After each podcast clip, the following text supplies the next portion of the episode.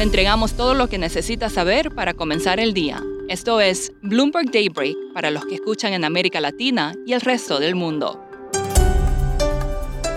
Buenos días y bienvenido a Daybreak en español. Es lunes 16 de mayo de 2022. Soy Eduardo Thompson y estas son las noticias principales. Débiles datos económicos desde China están presionando a los futuros en Wall Street y las acciones europeas a la baja. La producción industrial en el país asiático cayó sorpresivamente un 2,9% en abril, mientras que las ventas minoristas se desplomaron un 11% y el desempleo subió al 6,1%. Esto debido a los efectos de la política COVID-0. En tanto, el precio del trigo subió luego que India prohibiera las exportaciones del alimento. En cuanto a la guerra en Ucrania, la OTAN se prepara para incorporar a Finlandia y Suecia. Alemania planea dejar de importar petróleo ruso para fin de año, incluso si la Unión Europea no logra acordar un embargo. El bloque está preparando directrices sobre cómo las empresas pueden realizar pagos de gas natural a Rusia sin incumplir las sanciones y para mantener el flujo de suministros. En tanto, la cadena de restaurantes McDonald's dijo que va a salir totalmente de Rusia. En otras noticias corporativas, la aerolínea JetBlue presentó una oferta hostil por su rival Spirit Airlines. La petrolera estatal Saudi Aramco registró un beneficio récord de 39.500 millones de dólares gracias a los altos precios del petróleo, y Tesla retrasó planes para restaurar producción en su planta de Shanghái. Lloyd Blankfein, presidente del banco Goldman Sachs, instó a prepararse para una recesión en Estados Unidos.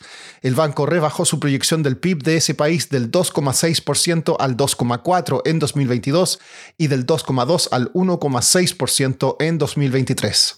En cuanto al COVID, casi un millón de personas han muerto en Estados Unidos a causa de la enfermedad. Shanghai está a punto de cumplir su objetivo de tres días sin nuevos casos fuera de la cuarentena. Los supermercados y las tiendas han empezado a reabrir. Pasando a América Latina, los días 18 y 19 de mayo se celebrará la cumbre Bloomberg New Economy Gateway Latin America en Ciudad de Panamá. En Perú, la actividad económica creció un 3,8% interanual en marzo, por debajo del 4,9% del mes anterior. El subgobernador de Banjico, Jonathan Heath, dijo que con el alza de 50 puntos básicos de la tasa de interés, la postura monetaria vuelve a entrar en zona neutral. Añadió que la política debe ser restrictiva, dado el panorama inflacionario actual. El presidente de El Salvador, Nayib Bukele, dijo que 32 bancos centrales y una docena de autoridades financieras asistirán hoy a una reunión en el país para discutir la economía digital y el Bitcoin, entre otras cosas. En Chile, un artículo que habría modificado el sistema de concesiones mineras a uno de permisos temporales no logró los dos tercios necesarios para ser incluido en el boceto de nueva constitución. Siguiendo en ese país, los bonos en dólares chilenos han tenido el peor desempeño de cualquier bono emergente con grado de inversión. Pero esto no se debería a desconfianza en el país, sino más bien a las largas duraciones de sus bonos. María Elena Vizcaíno es periodista de Bloomberg News en Nueva York y nos explica más.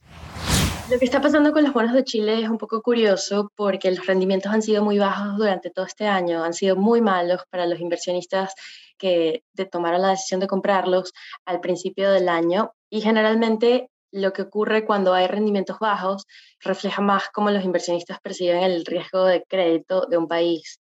Y lo que está ocurriendo con Chile es un caso distinto porque son factores globales que están, que están afectando el, mercado de bonos chilenos en dólares. ¿no? Chile tiene el perfil de duración más largo eh, de deuda entre mercados emergentes, de acuerdo a un índice de Bloomberg, y la situación con los bonos del Tesoro de Estados Unidos es lo que ha hecho que los inversionistas tengan esos retornos en los bonos chilenos. María Elena, ¿cuál fue la estrategia del gobierno chileno en los años recientes? Sí, el gobierno chileno aprovechó los últimos dos años de pandemia cuando la Fed cortó las tasas de interés en Estados Unidos para alargar su perfil de deuda y tener menos costos de deuda externa. Eh, ha, funcionado porque los bonos eh, rinden tienen rendimientos muy bajos, lo cual, lo cual beneficia al país, pero no necesariamente a los inversionistas que los están comprando, ¿no? Chile ha podido hacer esto porque tienen una alta calificación eh, crediticia.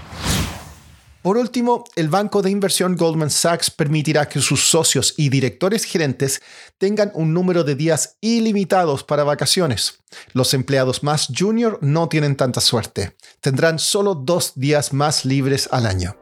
Eso es todo por hoy. Soy Eduardo Thompson. Gracias por escucharnos. Para conocer todas las noticias que necesita para comenzar el día, revise Daybreak en la app Bloomberg Professional, donde puede personalizar las noticias que desee recibir. También puede suscribirse a la versión solo audio en Spotify, Apple Podcasts o la plataforma de su preferencia.